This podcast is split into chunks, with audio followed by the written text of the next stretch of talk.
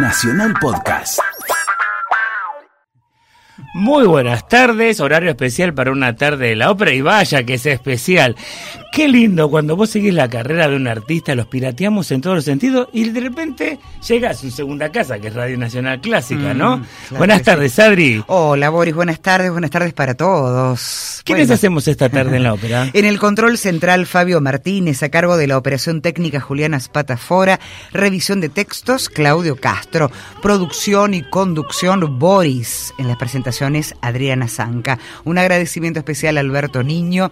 Saludamos a los amigos que nos escuchan en todo el mundo a través de la página de nuestra radio, radionacional.com.ar. Allí encuentran Nacional Clásica. Saludamos a los amigos de Rosario que nos están escuchando por En Rosario directo, ¿no? Clásica en FM 90.7 en Mar del Plata por Radio Concierto Clásica FM 90.9 y en Jujuy por Radio Municipal FM 88.5. Este señor que tenemos la, la- la alegría de tenerlo aquí en el estudio, es uno de los artistas más completos que ha tenido la Argentina. Porque además de ser tenor, que ya es bastante ser tenor, Sí, es claro. regisseur, es director de orquesta, es compositor, es vestuarista, es iluminador, es escenógrafo. Muy encima, renacentista, muy- Mirá cómo nos hace quedar por el mundo. Mostrale, Juliana.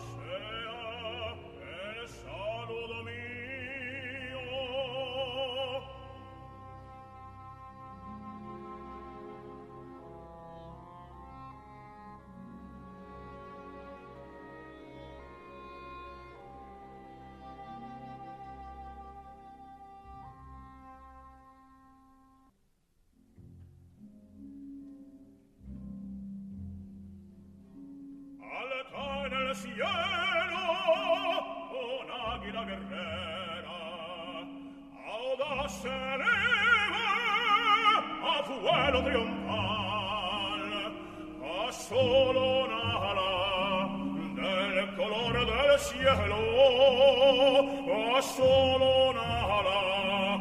del color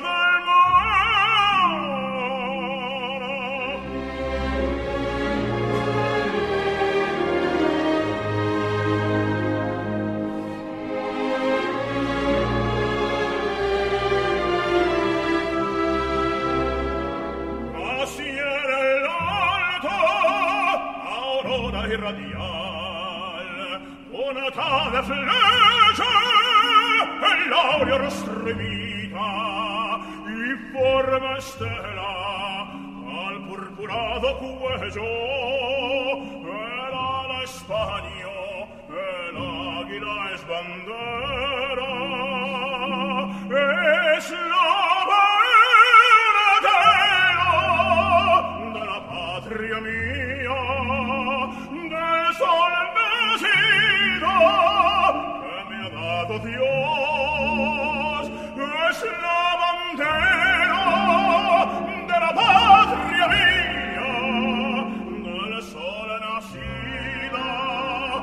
mia dava fior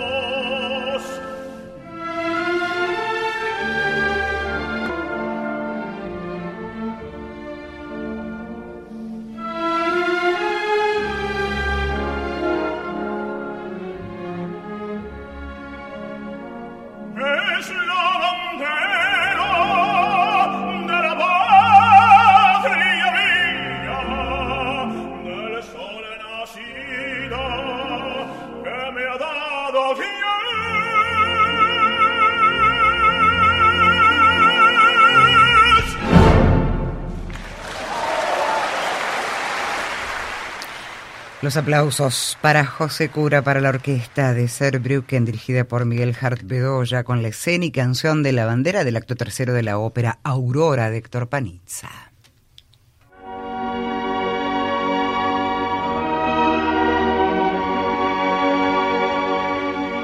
Bienvenido José Cura a tu segunda casa, por lo menos en lo que tiene que ver con tu parte artística, que es Radio Nacional Clásica. Buenos días a todos, buenos días Adriana, Buen día. buenos días Boris, buenos días Juliana detrás de la pecera, que nadie se entera, pero esto suena porque hay alguien que está apretando botones del otro lado. Buenos días Argentina y buenos días especialísimamente a mi Rosario. Exactamente, que te están escuchando en directo por Rosario Clásica. Le mandamos un beso a Nora Nicotera, que está haciendo ese trabajo fantástico hace tantos años. Una luchadora, Nora. ¿eh? En una ciudad tan musical como Rosario, ¿no? Es prácticamente la segunda ciudad con una potencia impresionante, con ese teatro maravilloso y todo lo que se hace de cámara y coros y demás, ¿no? Y bueno, la primera pregunta, que por supuesto va a contestar lo que él quiere, obviamente. Esto no tiene control, Adriana. La palabra artista te queda perfecto, José Cura. Vos no sos un cantante, vos sos un artista en todos los sentidos. No dije actor, no dije actor. Mira, hay dos formas de definir un personaje. Una es la forma en que él se define y que siempre es incompleta. Y otra es la forma en la que te definen los que te ven de afuera, que también es incompleta, pero a veces es un poco más imparcial, porque uno se quiere mucho siempre, ¿no? y dice yo soy esto y yo soy lo otro. El de afuera te dice, mira, esto sí, esto no. El que es sincero te dice la verdad y el que no es sincero se aprovecha de tu multifacetismo para tacharte de mediocre. O sea, cada uno, cada uno tira los tiros por donde quiere.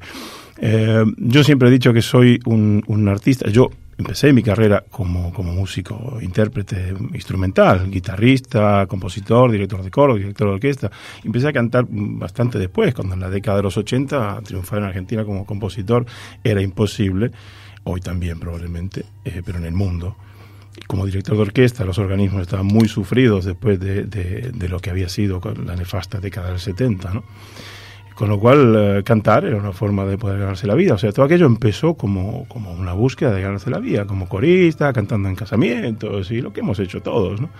Eh, hasta en, yo me acuerdo, cantaba en el patio Bullrich por, por, por, la moneda. Y en el mismo patio Bullrich, en el 2007, me dieron un, un, un, premio de honor, en el mismo lugar, abajo del mismo reloj donde cantaba por la moneda. Entonces, es muy genial todo esto, ¿no?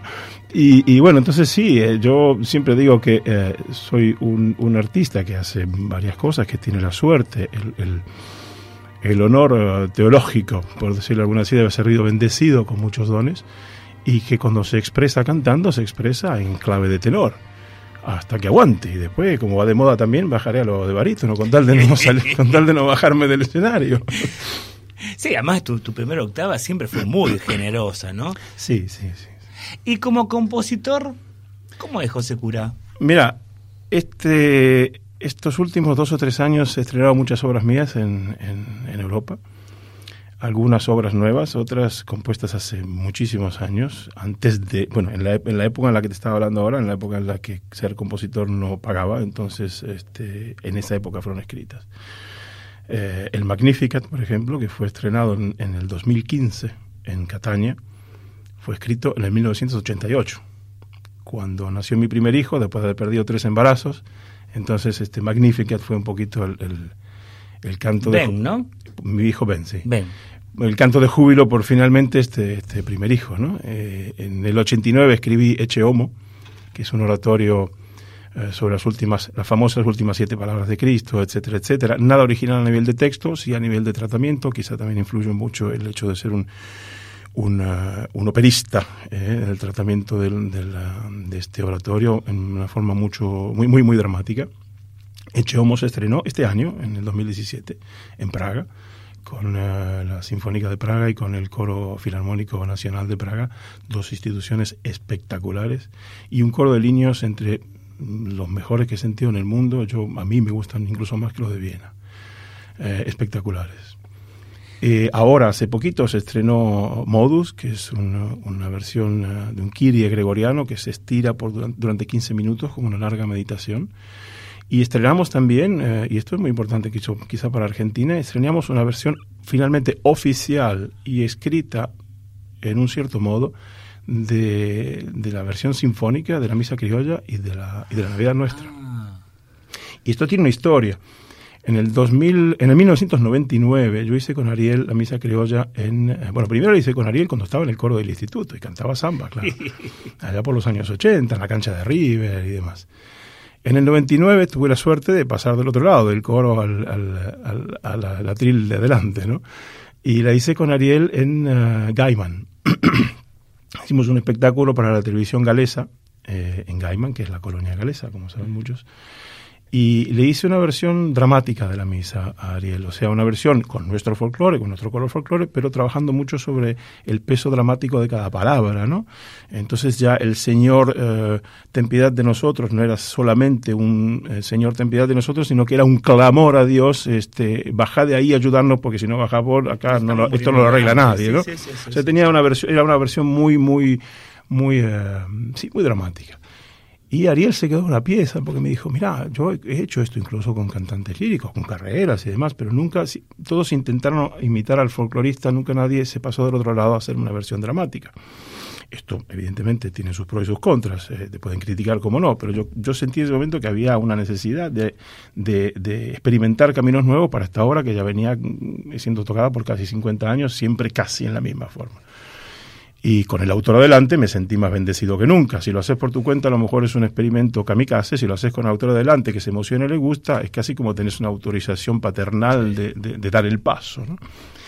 Y Ariel se quedó loco. Me dijo, ay, esto suena de un modo que yo nunca me imaginé. Dice, lo que pasa es que así este, el acompañamiento con los cuatro o cinco instrumentos tradicionales se queda como chico. Y me, ahí me dijo en el 99, sueño con una versión sinfónica de mis obras. Y yo le dije, Ariel, mmm, a mí me da, vos me, vos me lo estás pidiendo a mí. Y sí, me dice, pero a mí me da mucho miedo hacer esto, porque es un paso muy difícil, porque claro, se puede transformar en una cosa elefantiástica, ¿no? Claro. Wagneriana, pesada, aburrida y completamente fuera de estilo. Bueno, bueno, bueno, cuando vos te lo sientes, hacerlo. Pasó el tiempo. En el 2006 ya Ariel estaba muy, muy enfermito y ya le quedaban el tiempo que sabemos y me escribió una carta eh, diciéndome este eh, no, no, te olvides nuestro sueño, etcétera, etcétera, etcétera, ¿no? Y bueno, luego ya falleció y lo perdimos. Y en el 2016, bueno, intenté, hice un par de experimentos y no, no, no, no, no, no cada vez que arrancaba decía, no, esto no, esto no, esto no. En el 2016 me llama la Orquesta de Praga y me dice, ¿hacemos la misa criolla? Digo, sí, hacemos la misa criolla. Dice, pero hacemos una versión sinfónica, ¿te animás? Y le digo, mira, lo de animar me lo vengo pensando desde el 99, o sea que el, recorrido es muy largo. Digo, yo sé que hay muchas versiones truchas sinfónicas de la misa criolla, hórridas, eh, con el perdón, eh, con el perdón porque todo artista lo ha respetado, pero es que no lo digo yo, hasta la familia Ramírez que las ha escuchado y me han dicho, bueno, es que no todos han tenido el gusto y la clase que tuviste vos de pedirnos permiso para hacerlo. Sí, sí. Yo llamé a los herederos, llamé a Warner Chappell, que es la que lleva los derechos y demás, y a todo el mundo le pedí, miren, yo no, aunque, aunque tengo una carta de, Ariel que por sí misma bastaría a todo, Ariel ya no está más. Entonces yo quiero que esto sea un trabajo en equipo, familiar, donde todo el mundo esté contento, orgulloso y feliz de hacerlo. Si no, no lo hago, porque para poner otra otra otra tortilla de esas que andan dando vuelta por ahí, con, con que, que, parece Mahler, este, Mahler de en La Pampa, no y me dijeron, no, adelante, este era el sueño de Ariel y nosotros todos sabemos que él confiaba en vos y nada más que en vos, por eso que solo a vos te lo pidió y a los demás los que hicieron cosas truchas nunca se los pidió, siempre se las robaron. Bueno, me puse a ello, me puse a ello ya con la experiencia de, de, de 30 años de escenario, ya con la experiencia de casi 40 años de, de, orquestador, yo empecé a orquestar a los 16 años, imagínate, voy a cumplir 55 el 5 de diciembre, dicho sea de paso el día de la primera función sí, de sí, sí, Pero bueno, hablamos de eso nosotros. luego. Hablamos de eso luego. Este, ya la cosa, ya, ahí le encontré la vuelta. Encontré la vuelta a, a, imitar los charangos con las orquestas tocando a la punta en, en sul poncello, por ejemplo, y, y al final quedó muy lindo.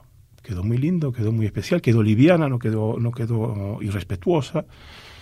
Quedó una versión sinfónica de la misa, pero con olor a, a instrumentos folclóricos, y no con olor a Wagner. Exacto. Desde ya te pido, José, para Radio Nacional Clásica, sé que la música de los artistas argentinos está inundando nuestras transmisiones las 24 horas. Cuando tengas material para mandarnos, para Mira, ahora estamos en el proceso amigos, ¿no? siguiente. De todas las obras tuyas. Estamos en el proceso siguiente. Primero el estreno Eh, luego la corrección post-estreno, que los compositores saben bien de lo que hablo, cuando uno estrena una, cobra, una obra, eh, luego hay que hacer correcciones post-estreno. De hecho, todos, yo creo que salvo Bach, y no sabemos, quizá está también, este, basta ver las correcciones de Mahler, ¿no?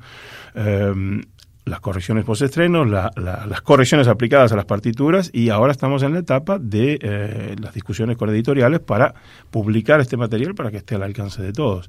La etapa siguiente probablemente sea grabarlo, claro. Vamos a escuchar a José Cura, pero como compositor, de preludio a los sonetos de amor y muerte. Uy, pero esto es injusto, perdón, antes que arranque, Juliana, esto, porque esto es una, esto es una, una cosita que yo hice en el 1996, porque había, que hacer, había que hacer arrancar este disco de alguna forma y utilizando un poco los colores, como se hace, ¿no? Preludiando, utilizando temas de, de obras que vendrían después en el disco entero, porque este era un disco más integral, más que separadito, ¿no? Lo Hicimos lindo esta que lo cosa. hiciste es eh, cuando vos podías elegir, después de haber hecho un disco de Puccini con Plácido Domingo, ¿y ahora qué? Y él se acordó de sus compositores, se acordó de sus artistas, se acordó de su rosario y realizó este disco. Me Anhelo. costó Por eso- mucho eso, ¿eh? me costó mucha pelea, ¿eh? porque todos querían el siguiente gran disco y esto. Y yo Claro. dije, señores, es que mi misión como argentino es, es ser embajador cultural de mi país. Y que nos duela o no, internacionalmente de Guastavino, por ejemplo, se conoce, se equivocó la paloma y, y la rosa y el sauce, y poco más. De 230 De, canciones. de 200 o casi 500. Sí, algunos sí, algunos hasta dedico 500. personalmente. O sea que Rubinstein, Rubinstein decía que Guastavino no tiene nada que envidiarle a Schumann y Schubert. Mira. O sea, no lo decía uno de nosotros que podía ser también de parte, ¿no? Lo decía el señor Rubinstein, que un poquito entendía estas cosas. Y sin embargo, de Schubert y Schumann sabemos todo y de Guastavino sabemos muy poco, ¿no? Entonces, bueno, ahí me lancé con esto y ah, gustó muchísimo. Es uno de los discos más importantes de mi carrera, probablemente, si no el más importante, desde el punto de vista filológico, eh, histórico y personal, ¿no? Eh, pero hubo después muchos comentarios divertidos. Este, los españoles dijeron que al disco le faltaba flamenco. este, Es y algún, algún argentino algún argentino escribió que el disco era poco, poco redondo este eh, y otros este, escribieron loas o sea que como siempre no pero bueno pero el hecho está y, y la, la- la- la huella histórica ha quedado y a partir de ahí se ha desatado por el mundo un interés muy grande que, del que vamos a hablar ahora si querés porque en este momento estoy orquestando como 60 canciones de Guastavino para el tema Uh, sí, buenísimo. ahora hablamos de eso si querés Escuchamos un poquito de José Cura, compositor.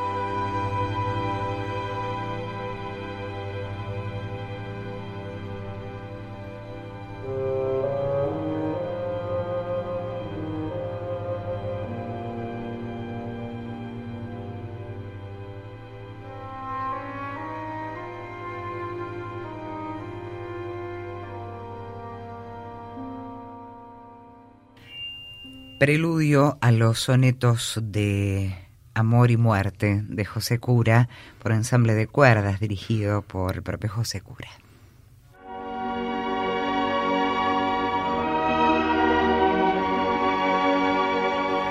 Estamos en una tarde en la ópera, dentro de eh, casi una horita vamos a comenzar a disfrutar del Tannhäuser en la versión francesa de 1861 con el nuestro querido José Cura, que sos el primer tenor argentino que canta Tannhäuser, porque que yo sepa, eh, Vinay es chileno, no recuerdo que haya cantado Tannhäuser. Bueno. Vinay la cantaba en alemán.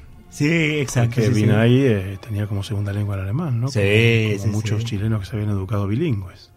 Ahora, yo me pregunto, José Cura, vos que has dirigido muchos años orquesta, que encima sos compositor, y vos que has hecho, has hecho muchísimas veces regí, ¿cómo te sentas oh, después de tanta experiencia con otro regisseur, con otro director? Mira, yo te lo voy a explicar de un modo muy gráfico. Muy gráfico. Agarrar los carteles, agarrar los carteles, No, agarrar no, los carteles no. que me da miedo, tiembla todo. No, no, no, es que con- con- yo te decía, con la edad se va ganando en elegancia. Ah, mirá. La elegancia se tiene o no se tiene, con la edad se potencia, ¿no?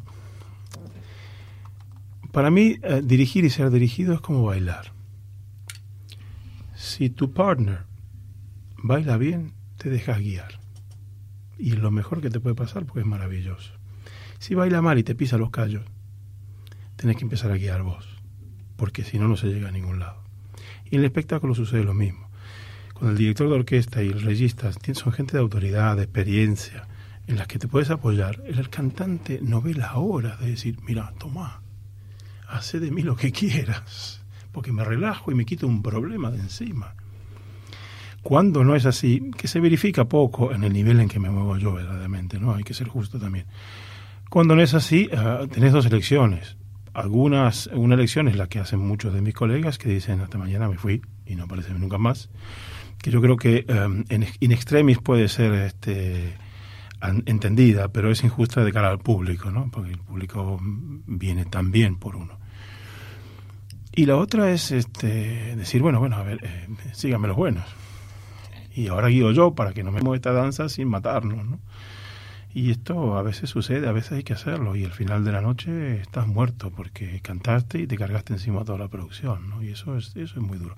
Me pasó muy poco en mi carrera, pero cuando te pasa son noches pesadas. sí.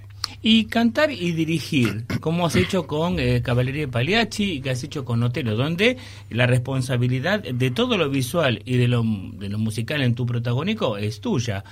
Yo te he visto cuando hicimos una nota tan linda que destrozado pero feliz. Además mientras estaba la... No, mira que falta esto, mira que falta esto. Y venían todos los asistentes con esto, con la ropa, con el otro. Mira, es, es una experiencia distinta, es una experiencia agotadora, esto no se puede negar. Mm, ¿Por qué es agotadora? Eh, no es para todos. No es que no sea para todos porque por lo difícil que es técnicamente. Si uno tiene las herramientas y sabe dirigir esto y lo otro, puede hacerlo, pero hay que saber hacer todo a la vez y hay que aguantársela. Porque entras en el teatro a las ocho y media de la mañana, sos el primero que abre la puerta prácticamente. Cuando llegas al bar están todas las medialunas recién puestas porque recién acaba de pasar el panadero.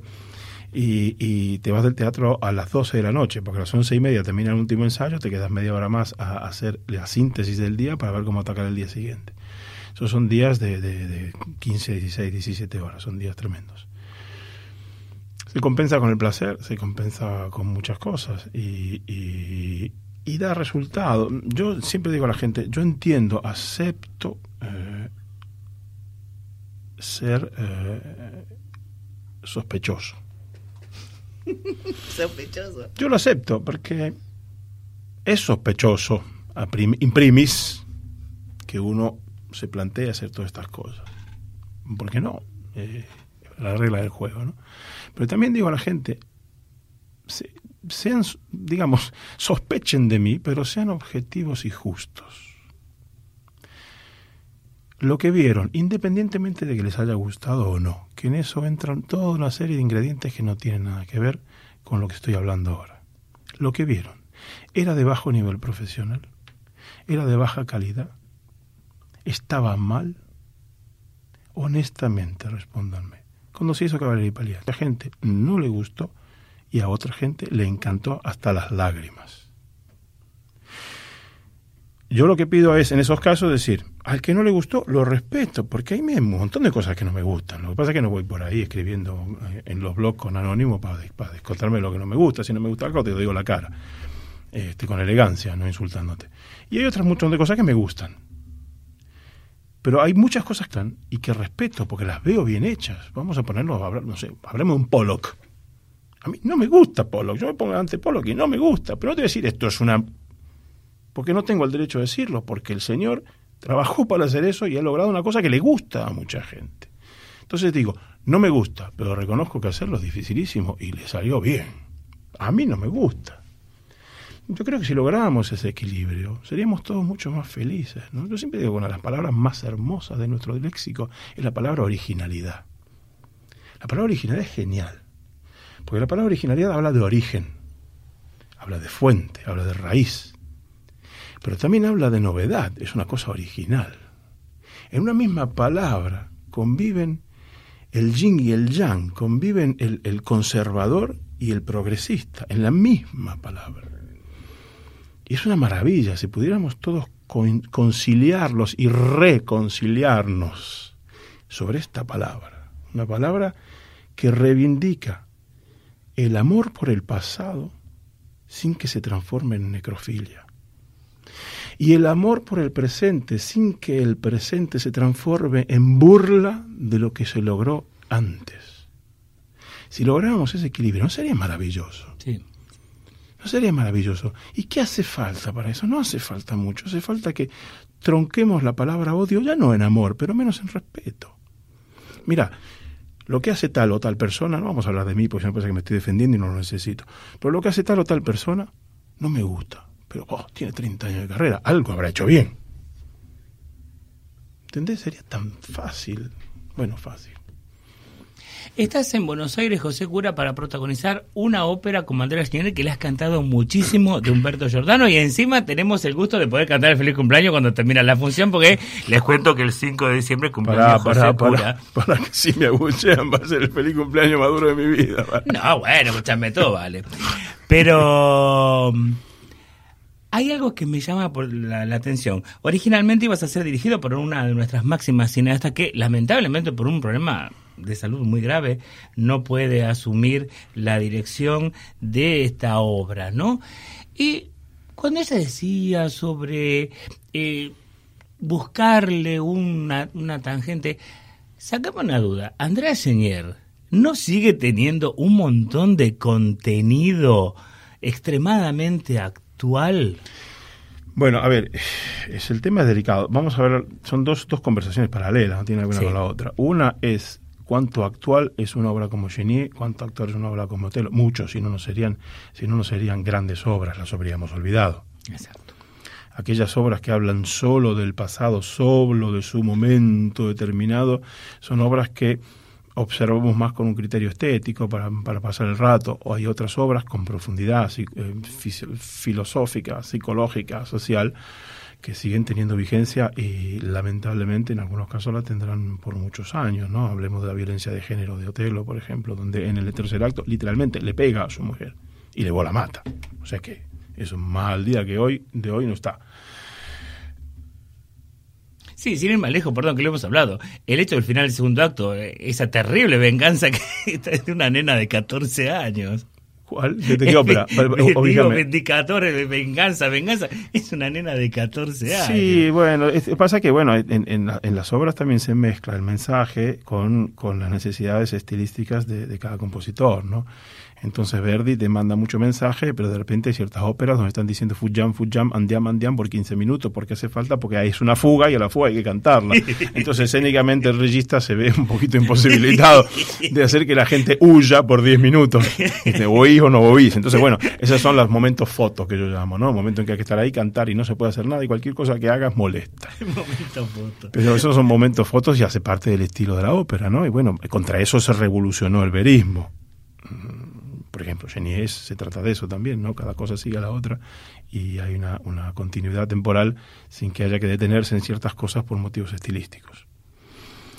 eh, esto no habla de calidad o no calidad, estoy hablando de estilo, ¿eh? para no confundir las cosas y que me digan, ah, está diciendo que Verdi es peor que Genie. No, no, porque hay que tener un cuidado. no, no, a mí personalmente me gustaba Verdi, digo por la duda. Eh, pero claro, luego está la vigencia temporal del, eh, del sujeto de una obra que a veces se malinterpreta y se transforma en actualización histérica mm, del concepto estético. Hay actualizaciones posibles, otras no. Hay actualizaciones que se pueden valorar a nivel de gusto, como la de Cavalieri Pagliacci, esa se puede valorar a nivel de gusto porque, porque Cavalieri Pagliacci eh, es, un, es una, una, historia de amor y odio, de roces, de esto y lo otro que puede haber sucedido en, en cualquier lugar del mundo en cualquier momento. Si además hablamos de que sucedió en el barrio italiano a principios del siglo XX, eh, no, no, estamos muy lejos de lo no, que era. Sí, sí. Entonces estamos ahí solamente que fue un quise hacer un homenaje a mi patria, a quien le gustó, a quien no, vale, no importa. Hay más, más este, eso es conversable. Pero hay otras obras que son menos eh, tolerantes a la hora de ser manipuladas, porque si vos en la obra hablas de Montesquieu, de, de Robespierre el Piccolo, etcétera, etcétera, estás dando citaciones históricas muy fuertes.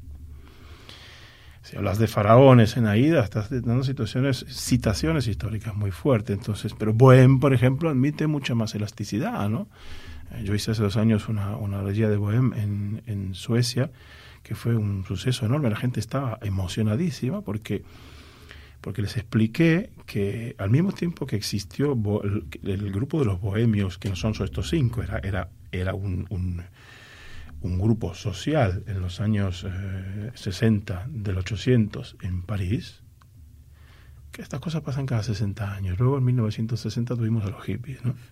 Exacto, sí. Es que es casi como centenario el discurso. ¿Quién sabe lo que va a pasar en 2060? Nosotros no nos vamos a enterar, chicos, pero bueno, esperemos que muchas cosas buenas. Sí. En el 1860 había un movimiento igual en Oslo. Oslo en esa época se llamaba Cristiania, no se llamaba Oslo. Y este movimiento se llamaba Cristiania Bohemians. Con lo cual el patrimonio de, la exclusividad de la bohemia no lo tienen los franceses. Y de este movimiento formaba parte nada más y nada menos que muchachitos como Strindberg, por ejemplo, o como Munch, Grieg, toda esta gente eran parte de este grupo. Entonces le propuse a los suecos, ¿por qué no ambientamos Bohem en Escandinavia y hacemos que nuestro Rodolfo sea Strindberg y que nuestro Marcelo sea Munch y que nuestro Schoenart sea eh, Grieg y que nuestro filósofo sea Kierkegaard. Y les encantó la idea. Entonces este, cambiamos incluso hasta el nombre de los periódicos. Cuando dice el constitucional, dicen Bohem, eh, pusimos el Aftonblatt, que nos caía perfectamente. Pren, llamo el Aftonblatt. que el Aftonblatt no le gustó mucho porque, claro, se usa el constitucional como, como, como mantel, so comen sobre el mantel. Y al Aftonblatt no le gustó mucho que lo pusiéramos de mantel, pero bueno, esa fue una anécdota. Pero bueno, esas cosas quizás puedan hacer eh, poner nerviosos a, a, a, los amigos del purismo eh, a rajatabla, y tienen todo el derecho, por Dios, no estoy criticando eso. Pero bueno, son maniobras bastante posibles y que hicieron que Estocolmo hiciera en dos años, esto lo estrenamos en el 2015, estamos en 2017, hiciera en dos años, agárrense, 55 funciones. ¡Wow! ¡Bravo! ¡Bravo! Porque la gente lo pidió tanto que hubo que hacerla, hacerla, hacerla y hacerla. 55 funciones llenas y la siguen haciendo. ¿Eh? pero hay obras que no, no admiten tanta manipulación. Sí, Chenier es una revolución, eh, eh, esta es la revolución francesa y de eso no se habla. Hubo otras revoluciones después, sí, un montón.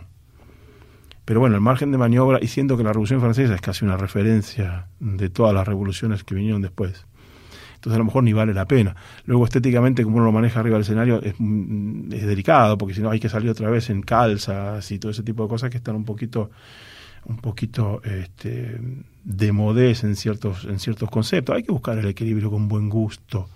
Y sobre todo la gente me pregunta siempre, ¿usted qué prefiere, lo tradicional o lo moderno? Y yo respondo, mire, yo prefiero lo inteligente. A mí me da igual si salgo vestido con, con las calzas o si salgo vestido este, con, con ropa de cuero en moto. Si quiere que salga vestido con ropa de cuero en moto, me tiene que dar un argumento maravilloso para que yo me la crea. Porque yo tengo una sola línea sobre el escenario. Yo puedo salir, eh, ¿se puede decir en bolas en la Sí, radio? sí, sí. Yo puedo, yo puedo salir hasta en bolas en el escenario si es necesario. Lo que no puedo es sentirme estúpido. Si me siento estúpido, ese es mi límite.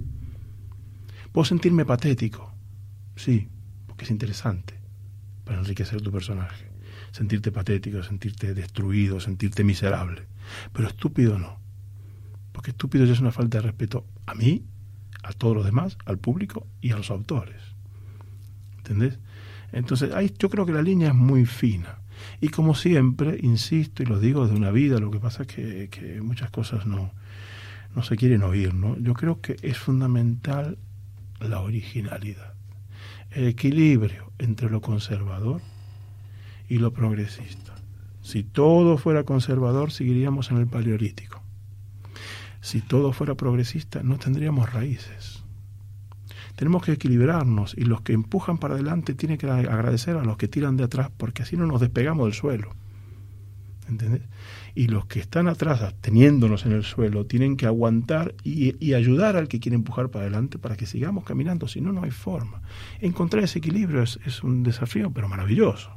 Y no veo que sea imposible. Pero tiene que nacer de afrontar el problema sin complejos. Porque al final todo se basa en complejos. Yo estoy acomplejado porque él, porque él, porque y, y lo que me tocó, lo que le tocó, viste cuando, cuando vos nacés te dan cartas, ¿no? Como en el póker, estas son las tuyas, juga. ¿Viste? Y ya está, y no siempre se tiene escalera real. El problema es saber cómo jugar, ¿no? Lo escuchamos a José Cura dirigiendo una orquesta. Así es, con el intermezzo de Pagliacci de Ruggero Leoncavallo, la Orquesta Filarmonia de Londres.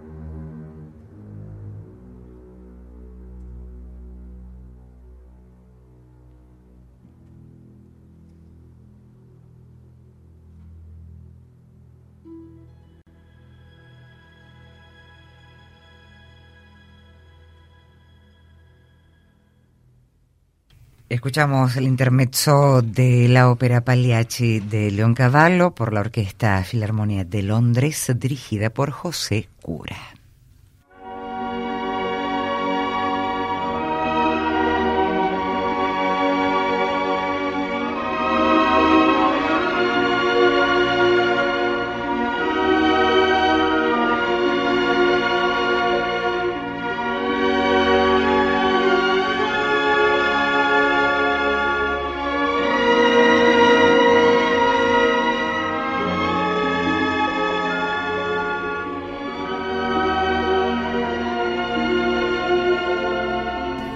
Mirá qué casualidad, Adriana. Estamos eh, ver. escuchando Edgar como intermedio y tenemos acá al señor que restauró la versión original de Edgar, que sabés que la versión final de Edgar de la segunda ópera de Puccini fue en 1905 acá en el Teatro Ópera de Buenos Aires. Sabes que no le hicimos ningún favor a Puccini, ¿no? Ah, ¿no? No. Porque Edgar es una ópera mm, de, de transición. Puccini había escrito Le Billy, mm, que huele a todo menos a Puccini. Se les, ahí en el medio, si uno sabe leer y lo conoce bien a Puccini, ves, ves el zarpazo que se, que se prepara, ¿no? Ves la uña que se afila. En Le Billy hay, hay eh, la, la- la escena, recitativo, aria y escena más larga para un tenor de todo el repertorio pucciniano.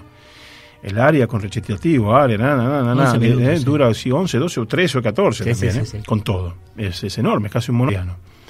Visto que después vas a pasar el Tannhäuser. Eh, y luego en Edgar, yo creo que Puccini se tiró porque, porque se tenía que tirar a algo y, sin convencimiento. Y los primeros tres actos son, no- no quiero decir malos para no, no, no utilizar terminologías que, que no me corresponden, pero son poco felices, digamos. Y él lo sabía. Y ese cuarto movimiento fue una maravilla. No hay explicación, a menos que pudiéramos ir a buscar, preguntárselo a él, cómo después de tres movimientos de dudosísima calidad musical, escribe ese cuarto acto milagroso. Tan milagroso fue ese cuarto acto, que, se- que en ese cuarto acto él se inspiró para escribir Manon Lescaut, Tosca. Tosca. Entonces, ¿qué dijo Puccini? No está escrito en ningún lado, pero me, me parece poder, me parece leerle la mente, ¿no? Este cuarto acto va a ser el germen de casi toda mi producción futura, porque hay de todo, hay fanchula, hay de todo ahí adentro. Lo voy a esconder, lo voy a sacar, Ah, cierto, lo quito. se lo voy a sacar a Edgar, que Edgar se quede como un coitus interruptus, por así Sí, decirlo, sí, sí. ¿no? Y que de ahí para adelante, por eso la gente se pregunta, ¿cómo es posible que después del ladrillo de Edgar este hombre haya escrito Manon Lescaut? ¿Cómo es posible? Porque es que no hay explicación posible. La explicación es esa, es el cuarto acto de Edgar. Esa es la aplicación de Manon Lescaut.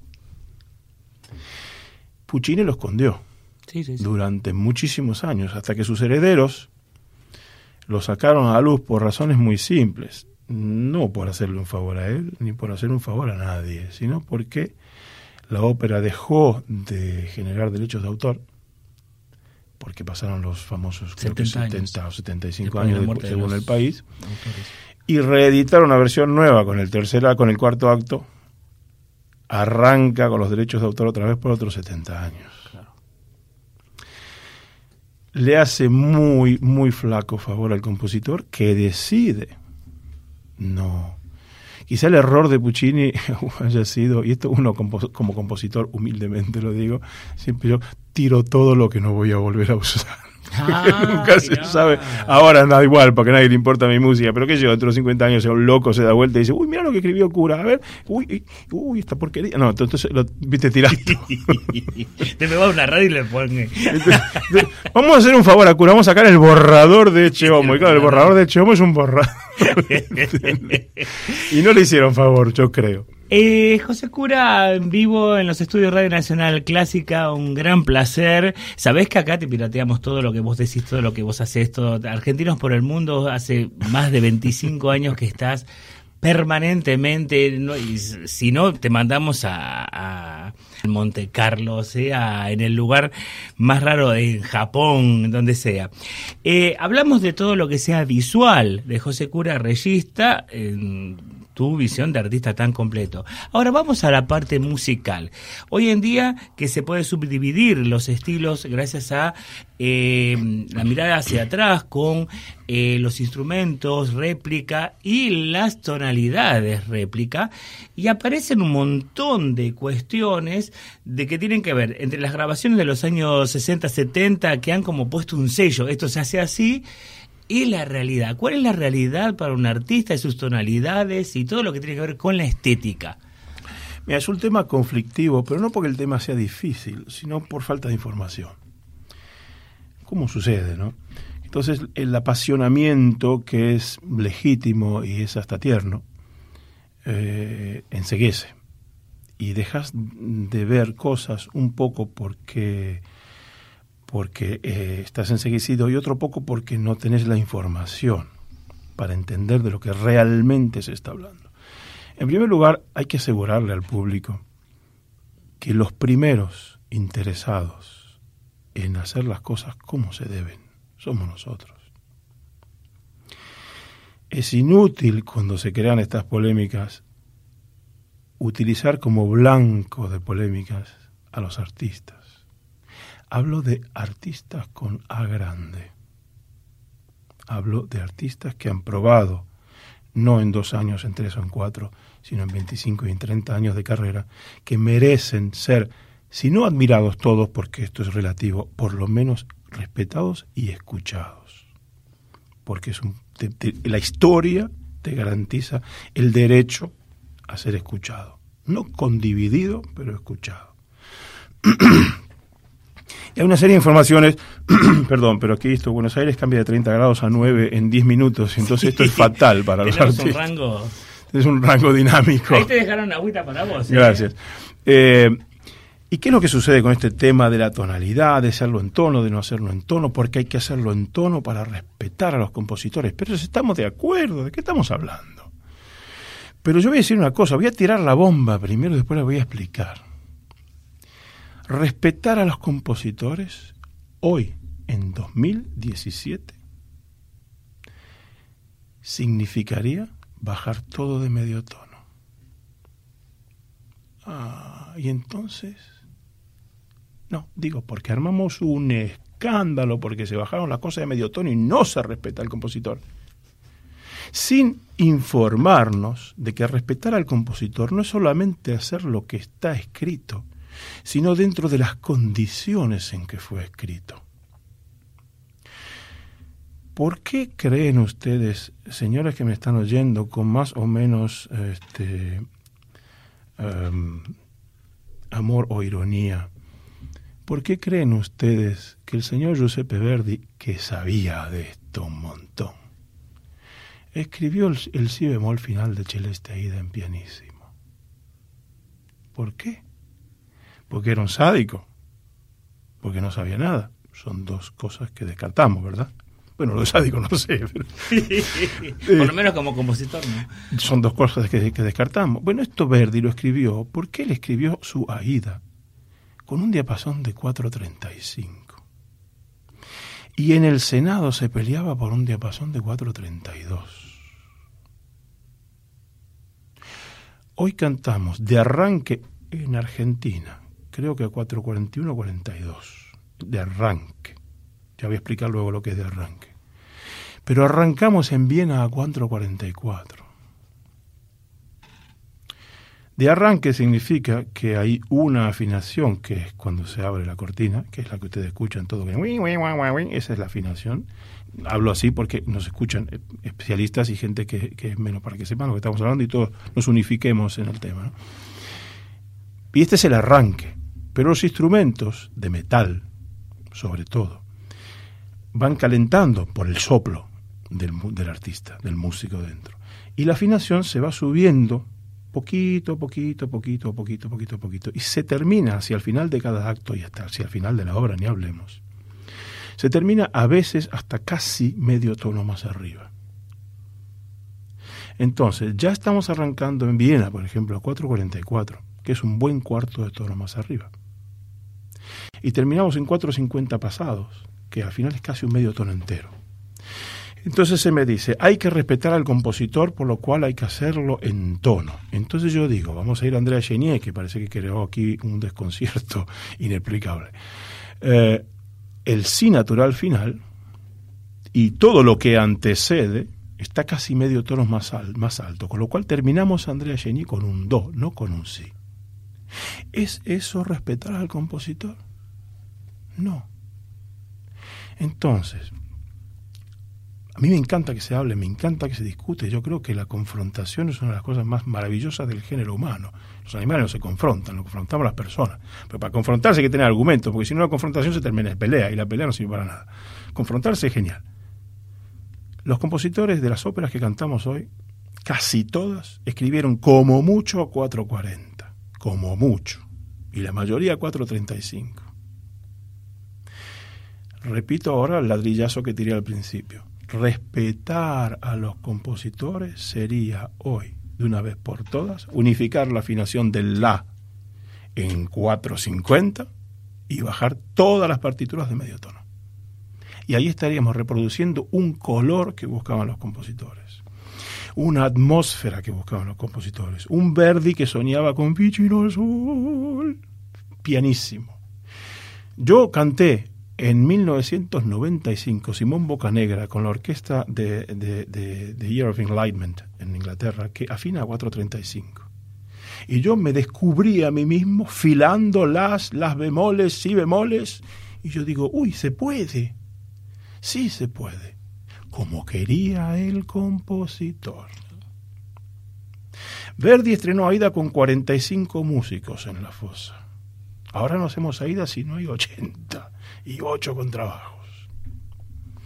Entonces hay que tener mucho cuidado cuando, perdón, cuando se ataca, cuando el objetivo del ataque es el artista, que es el primero que está de acuerdo y es el que más sufre.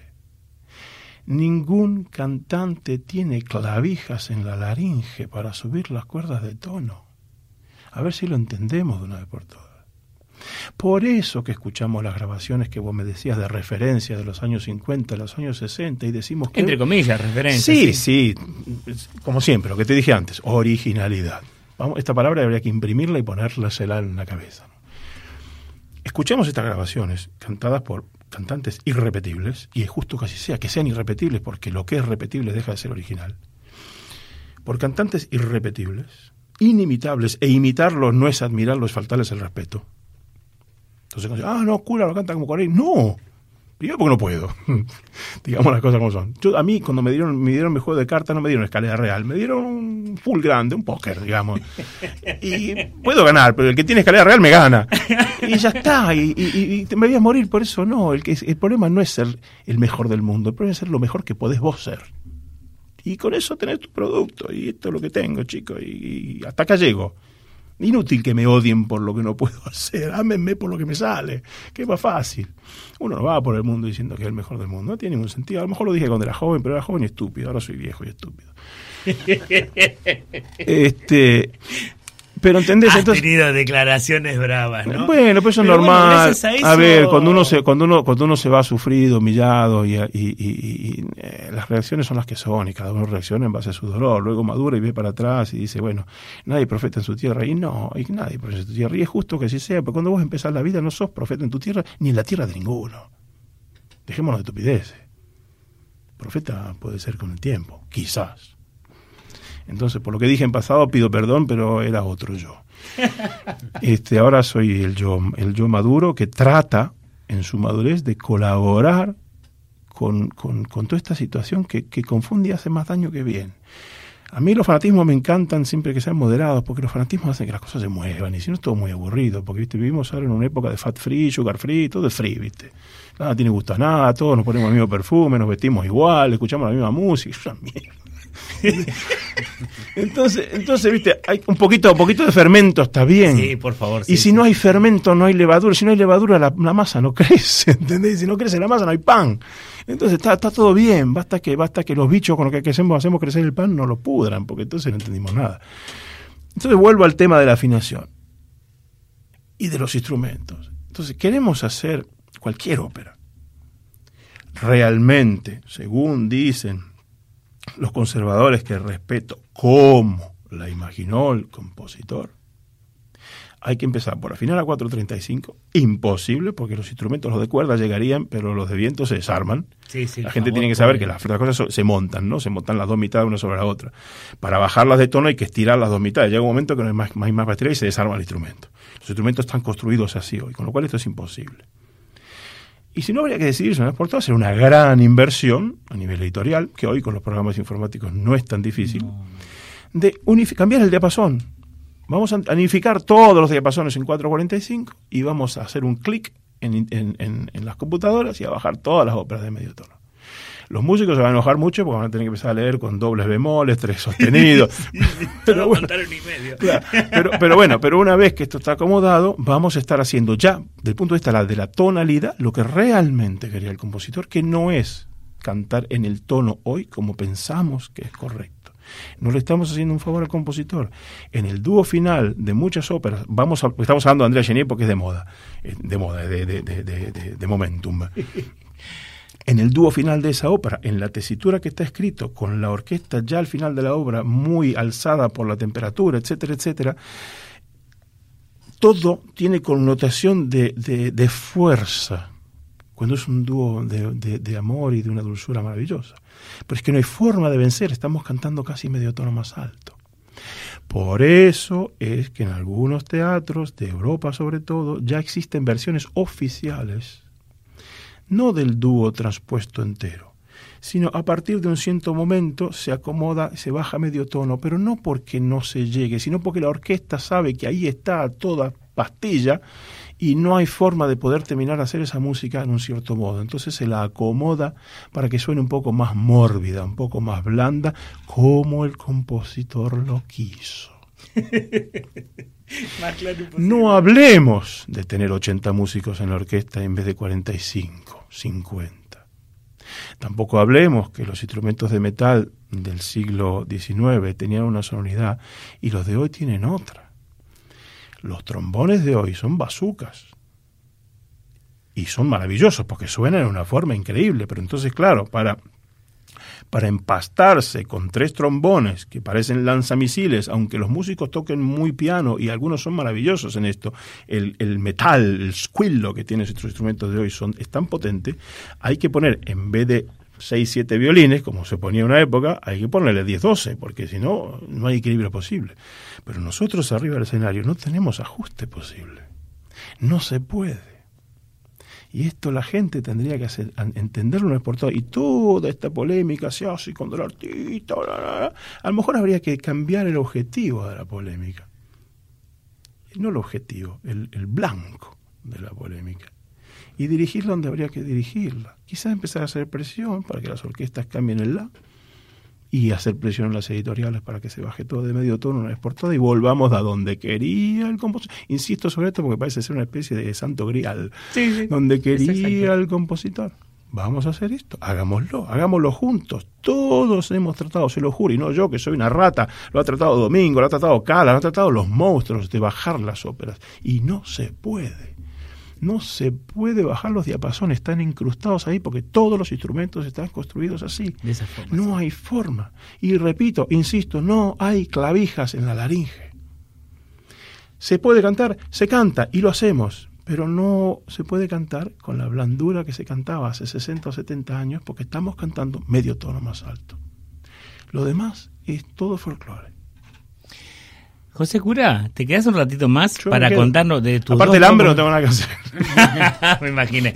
Eh, después de la pausa, te- queremos que nos cuentes de tus dos nuevos roles, eh, Peter Krebs y Tannhäuser, que vamos a disfrutarte durante toda la tarde, y en la versión francesa, que por primera vez se escucha. Vamos a la pausa y seguimos aquí en vivo con José Cura en una tarde en la ópera.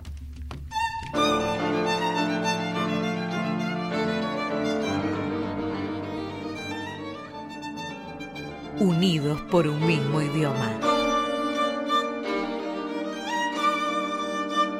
La música. La 96.7. La radio de todos.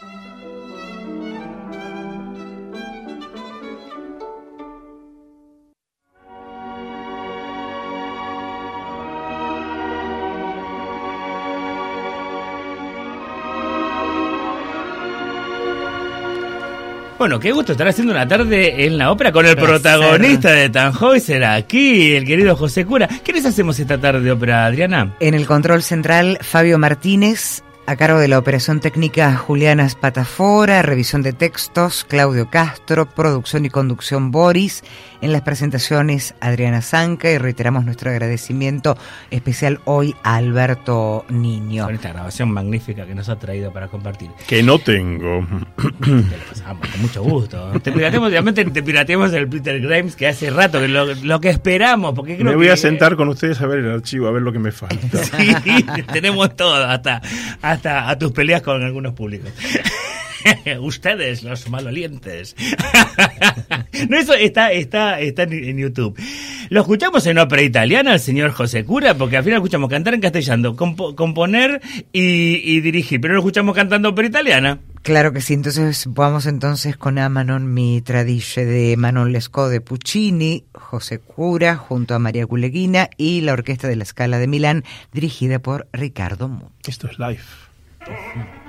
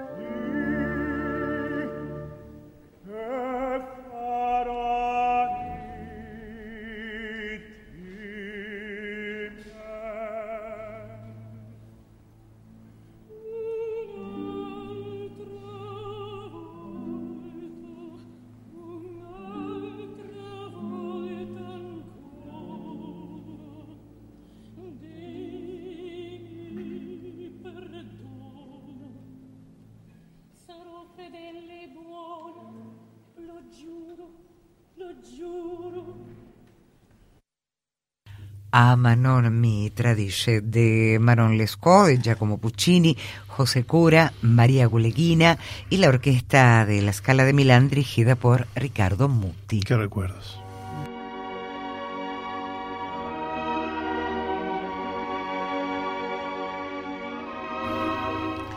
Bueno, nos quedan unos 10 minutos para poder pasar todo el Tannhäuser. José, desde ya estás invitado cuando estés así. eh, eh, ¿Qué hago a la noche después de cenar? Te puedes venir a Medianoche Digital un sábado o domingo a conversar y A dormir todo lo que acá. quieras. Mira, no, acá no se duerme. ¿Sabes cuántas veces han venido? Ay, venimos un ratito. Y son, ¿qué? ¿Ya son las 2 de la mañana? No, cuando los argentinos chusmeamos somos terribles. Bueno, dos novedades 2017 muy esperada, el Peter Grimes y este Tannhäuser que fue una gran sorpresa en este idioma francés. Contanos esta experiencia de estas dos obras nuevas. Mira, en, el 2013, eh, exactamente antes de venir aquí para lo del para eh, un par de meses antes, fui a Monte Carlo a cantar uh, Stifelio, Stifelio con Virginia Tola. con Virginia Tola, divina colega. eh, También pirateado, por supuesto. Ah, eh, tampoco tengo copia. Eh, eh, con Virginia nos divertimos La primera vez que cantábamos juntos nos divertimos muchísimo, una, una cantante de una, de una intensidad increíble. Este, y durante el Stifelio, así hacia el final, me dice el director de teatro, me dice, yo hace 20 años que sueño, bueno, él es, él es francés, monegasco en realidad, que se sueño con reexhumar la versión francesa de Tannhäuser, que Wagner escribió para la Ópera de París, o sea que no es una traducción posterior, irrespetuosa de lo que no quería el autor, etcétera, sino que el autor mismo, eh, que hablaba francés, eh, y se nota de todas formas que no es un francés, eh, aunque tiene colaboración, se nota que también está la cuchara de Wagner, porque hay ciertas cosas que son un poquito, desde el punto de vista del idiomático, este, difíciles de encajar, ¿no? Pero bueno, eso le da autenticidad también queremos hacer esto. Y yo, digo, uy, Tannhäuser, eso es muy largo. Yo siempre quise cantar Wagner y nunca lo hice porque tengo terror a cantar en alemán. Tengo terror a cantar en alemán, así como hago muchas cosas, y de eso hablábamos al inicio de, de la conversación. eh, tampoco hago aquello que sé que no me va a salir, o sea que mm, arriesgado sí, estúpido no, no, no, no son sinónimos. Nunca me animé a cantar en alemán. Lo intenté al inicio de la carrera, ya por los años 92, 93, y aquello fue muy frustrante para mí. Muy frustrante para el cantante actor, porque no es suficiente repetir fonéticamente las cosas. Mm, la- lo que estás diciendo tiene que formar parte de tu DNA y tiene que formar parte de tu lenguaje corporal espontáneo. Si vos pasás por la calle, que a la calle yo te digo, chao Boris, automáticamente, sin pensarlo, levanto la mano. Digo, chao Boris, y levanto la mano. Para el que no nos ve, estoy levantando la mano.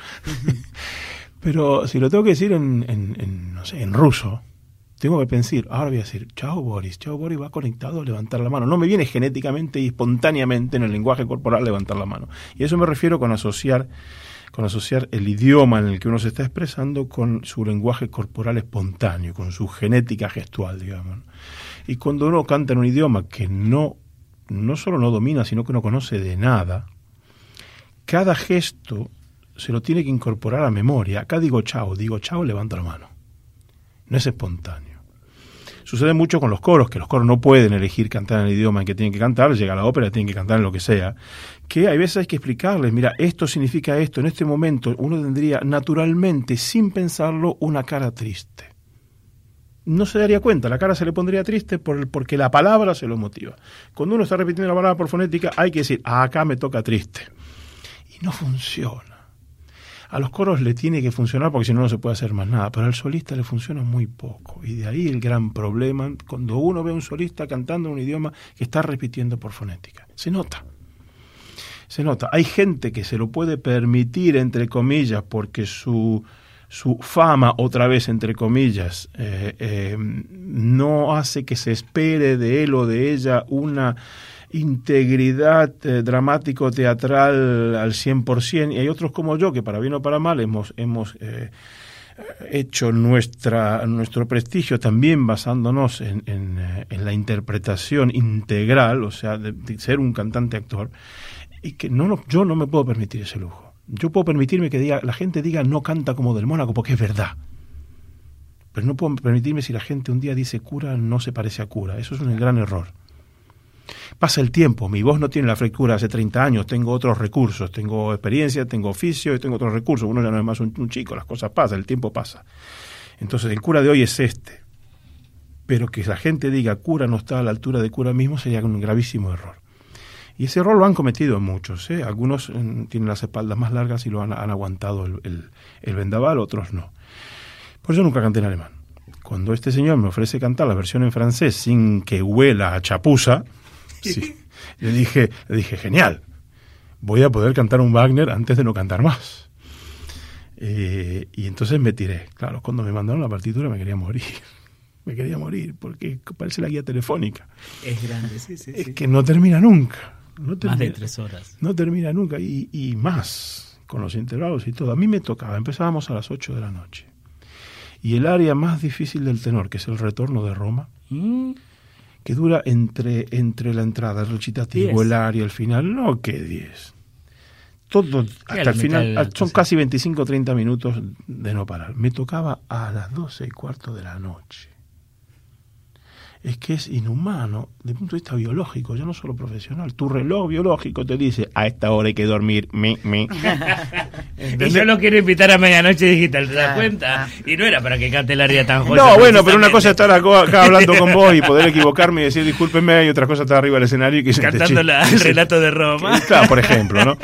Entonces, este, es muy delicado. Tal y así que el día del ensayo general no me organicé bien y me agarró una caída de azúcar a medianoche. Estaba desmayado. Tuvimos que parar el ensayo general, tuve que comer algo y volver porque me desmayaba literalmente arriba del escenario. Porque hacía de las 6 de la tarde, porque claro, para empezar a las 8, una ópera como Tannhäuser, hay que llegar al teatro a las 6. O sea que llevaba ya 6 horas sin comer, sin nada. Entonces ya me organicé y en todas las funciones todos nos llevamos directamente el tupper, ¿viste? Claro, claro, claro. No podemos hacer el asado como en las obras, ¿viste? Nos llevamos, nos llevamos el tupper y en los intervalos íbamos, íbamos comiendo para llegar al final y aguantar. Es toda una, una experiencia cantar Wagner, es toda una historia de, de todo punto de vista, ¿eh? de la resistencia y de todo. Pero bueno, el juego, el juego valió la Y la pena. experiencia con Natalie Stutzman, que es una especialista en el barroco y fue su primera experiencia eh, en el romanticismo, ¿no? Ella tiene el Orfeo 55, que es una orquesta pequeña, está ella misma, una de las más grandes contraltos del siglo XX, XXI, ¿no? ¿Qué crees que te diga? Es raro, ¿no? El Wagner de ella. Yo no tengo autoridad en Wagner, entonces como no tengo autoridad en Wagner, Pero lo no, pensó no dif- puedo opinar. Mira, no, opinaría ni aún teniendo autoridad, porque soy muy delicado en opinar de los colegas. Pero no tengo autoridad en Wagner, con lo cual la cosa se peora. Eh, no voy a hablar del aspecto humano porque no corresponde. Sí voy a decir en el favor de la señora es que nos acompañó muy bien. Nos acompañó muy bien, con mucho respeto y respirando con nosotros y todos. Y la orquesta estuvo siempre vigilante. Es muy difícil hacer esto en Monte Carlo porque la sala tiene 400 localidades, lo que significa que todo fácilmente suena fuerte. Porque la misma orquesta y los mismos cantantes en- normalmente se producen en una sala de 2.000 para arriba. Claro. Entonces, acomodar todos tus volúmenes para que en una sala de 400 no parezca que estás gritando como un desesperado es muy difícil. Y esto la señora lo hizo muy bien. O sea que al César lo que es del César. Volviendo al, al- al tema del Tannhäuser, bueno, eh, la experiencia fue, fue increíble realmente. No sé si la volvería a repetir porque sufrí mucho. Sufrí mucho no musicalmente, no vocalmente, sino actoralmente. Porque eh, Wagner, el estilo de Wagner está basado en la retórica, como muchas grandes obras. Como uno puede agarrar, por ejemplo, Los 100 años de soledad de García Márquez. La historia son 20 hojas, la historia entera. Todo lo demás es maravilla literaria que se te chorrea la boca cada frase que lees porque parece que estás comiendo cada vez un... Y ay, seguí, seguí. Cuando llegas al final, después de 500 y pico de hojas, dices, que no termine, que no termine, quiero, quiero voltear la hoja y que haya otra, ¿entendés? Eso es. Pero es retórica, es un arte basado en la retórica. Y Wagner es eso, es basado en la retórica. Wagner te dice una cosa que realmente lo habría dicho en un minuto y medio. Lo dice en 25. Es un estilo, es un estilo y es genial. Claro, para un cantante actor como, como yo, eh, entrenado en las lides del, del, del, de la- del verismo, del Verdi último, del Puccini último, de repente tomarme 35 minutos para comunicar una información, fue, digamos, me vino bien, eh, fue una terapia maravillosa, te voy a decir, fue una terapia maravillosa. Pero bueno, el premio fue que al final eh, de todo este su- sufrimiento de cantar en francés, que aunque eso es un idioma que hablo, yo no soy madre lengua, entonces te escapa una cosita aquí, una cosita. Es normal, no hay forma de hacer las cosas perfectas, ni, ni, ni en el idioma de uno, imagínate en el idioma de otro.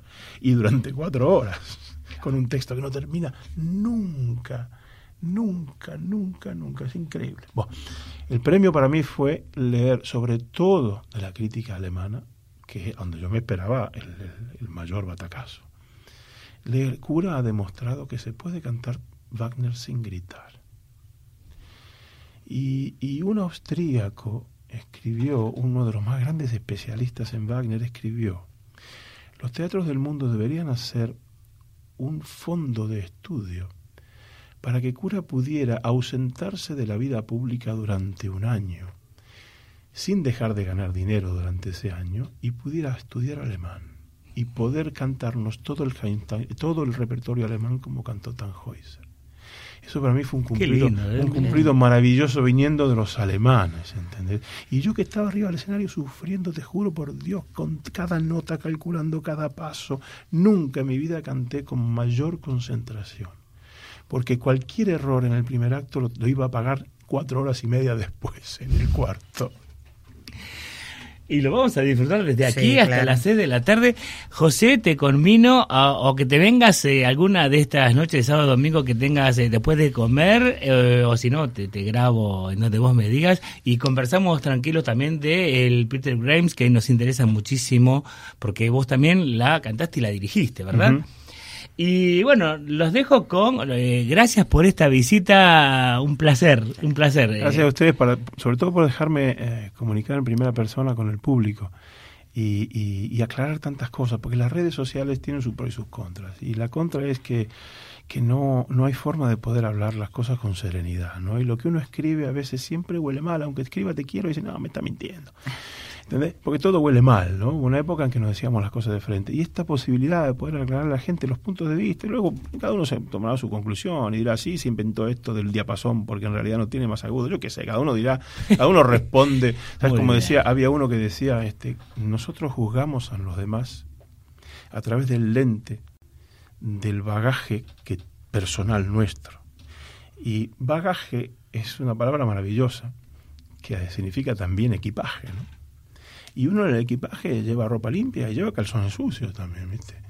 Entonces, a través de ese bagaje, como nosotros vemos a los demás, y al final nuestra opinión de los demás no es más que un reflejo de nuestra propia opinión sobre nosotros mismos, ¿no? Entonces, esto de poder conversar serenamente y sin alzarnos la voz y con amor entre nosotros, chico, la vida es corta para ser estúpido. Nada más que bueno, la idea de la radio es encontrar a los artistas junto al eh, a los al público. Así que ahora Adriana Zanca en los textos y Juliana Espatafora en la musicalización con el protagonista presente. ¿Nos preparan para este primer acto? Claro que sí. ahí Lo vamos. voy a escuchar por la primera vez.